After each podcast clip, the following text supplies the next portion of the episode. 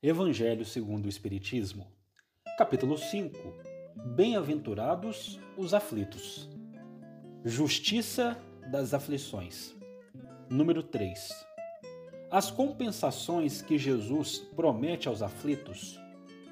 As compensações prometidas aos aflitos da terra não podem ocorrer senão na vida futura. Sem a certeza do futuro, essas máximas seriam um contrassenso, bem mais, seriam um engodo, uma enganação. Mesmo com essa certeza, compreende-se dificilmente a utilidade de sofrer para ser feliz. É, disse, para ter mais mérito. Mas então pergunta-se: por que uns sofrem mais do que os outros? Porque uns nascem na miséria e outros na opulência, sem nada terem feito para justificar essa posição. Porque para uns nada dá certo, enquanto que para outros tudo parece sorrir. Mas o que se compreende menos ainda é ver os bens e os males tão desigualmente repartidos entre o vício e a virtude, ver os homens virtuosos sofrerem ao lado dos maus que prosperam.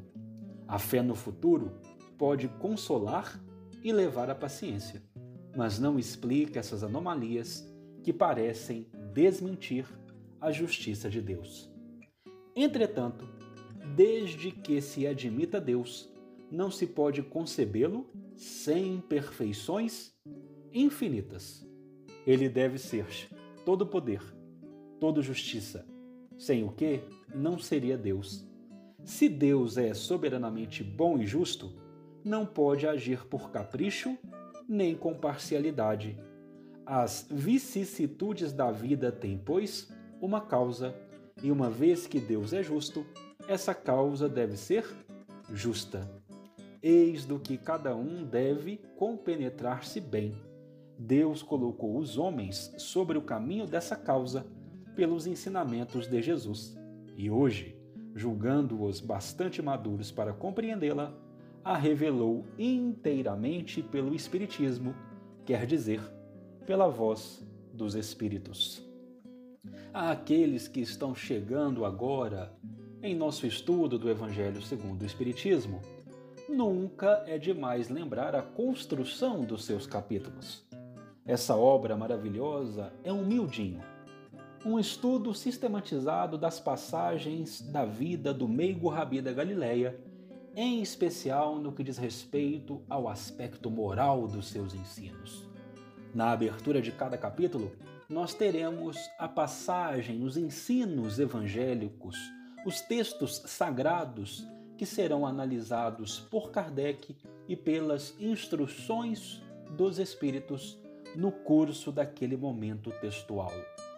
O capítulo 5, Bem-aventurados os aflitos, tem a sua abertura com o texto das bem-aventuranças, melhor dizendo, parte do texto das bem-aventuranças do Sermão do Monte, tanto do evangelista Mateus quanto do evangelista Lucas.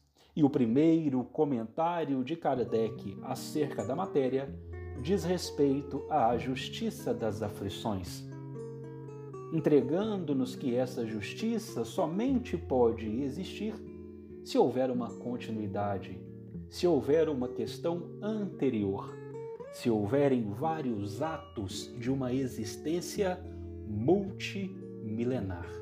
Aí começamos a compreender a utilidade dos processos educativos da vida aos quais chamamos dor.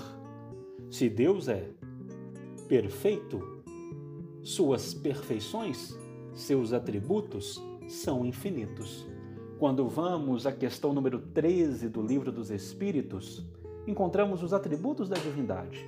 E entre esses atributos, percebemos que Deus é soberanamente justo e bom. Se Deus é soberanamente justo e bom, se Deus é perfeito em ser justo e bom, as contrariedades da vida têm uma causa as mazelas da vida têm razão de ser. E essa causa, essa razão, deve ser justa. E é sobre isso que precisamos compenetrar, entender e compreender. Com os ensinos de Jesus, Deus demonstra-nos o caminho dessas causas e com a revelação da doutrina dos Espíritos, com a maturidade de nossos espíritos, a luz perfaz. É por isso que nos próximos itens, nos próximos dias de nossos estudos, começaremos a analisar, a pincelar comentários sobre as causas das aflições, tanto presentes na vida atual como fora dela. Fique conosco.